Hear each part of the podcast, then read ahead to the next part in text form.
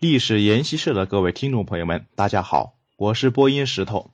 这一期我们来聊一聊“打尖”这个词。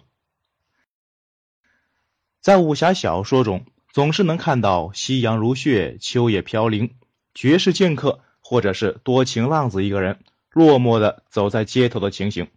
一般呢，在这样的情况里，一定还会出现“悦来客栈店小二”一句干脆利落的话外音。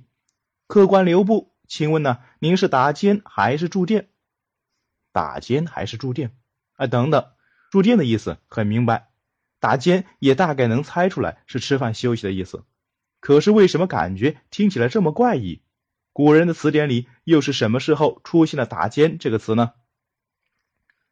按照清代福格《听雨丛谈》中“打尖”条目的记载来看，当时清代人在出门远行的时候。会在中午的时候找饭馆吃饭，这被称之为打尖。但是为什么必须是打尖？说成打圆可不可以呢？针对这样的疑问，紧接着福格又引用了《翠华寻信》中的记载，说打尖这个意思啊，应当是从打火而来的，因为当时人们习惯于将午饭称之为中火，而且在宋元前辈的小说、杂剧和话本中，也从未见过打尖二字。与之相同的乃是“打火”这个词，所以打尖应当是打火的讹传。可是好好的吃饭，为什么要叫做打火呢？在北朝民歌《木兰辞》中就有“出门看伙伴，伙伴皆惊忙”的句子。这里的“火”其实是南北朝时期北魏军队中的一种建制。当时军队中规定，十个人为一伙，这个伙就像是如今的一个班。只不过后勤部与炊事班也分散到了各个伙当中，因此诞生于北朝的《木兰辞》才有伙伴的称呼。我们今天常用的伙伴一词也是由此引申过来的。既然没有火就无法做饭，那么为什么不说生火而是打火呢？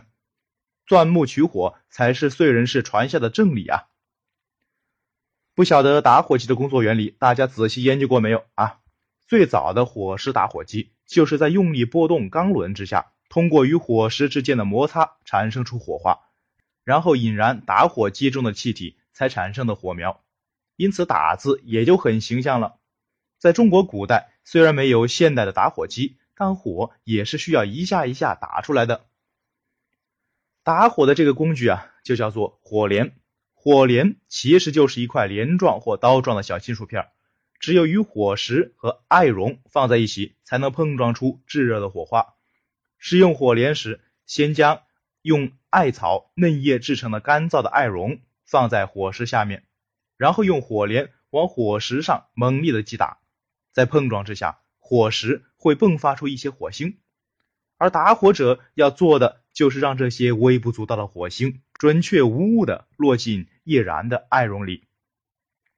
在《水浒传》第八十四回“宋公明兵打冀州城，卢俊义大战玉田县”中就有这样的描述：自有引火的药头，火刀、火石、火筒、烟煤藏在身边。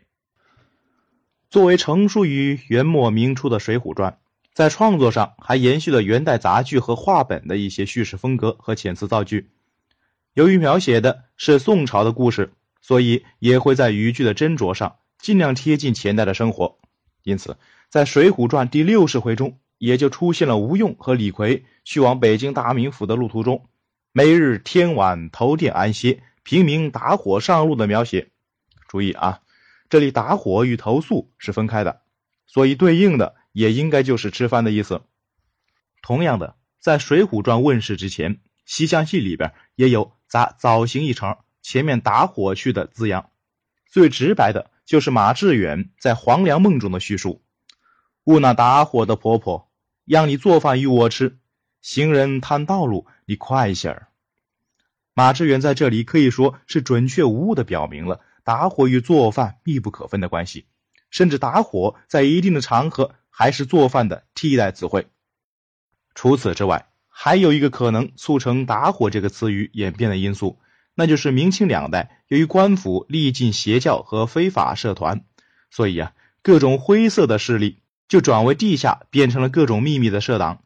而作为保密性极强的团体，他们互相之间也是有着自己的暗语的。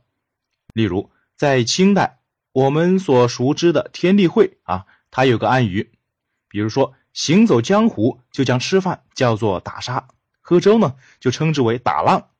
这样的黑话，一方面可以让自己人辨认出自己人，另外呢，这样一套自成系统的语言也更加的隐秘和安全，很有可能打火转变成打尖就是由此而起的。至于打火什么时候变成打尖的，具体时间已不可考。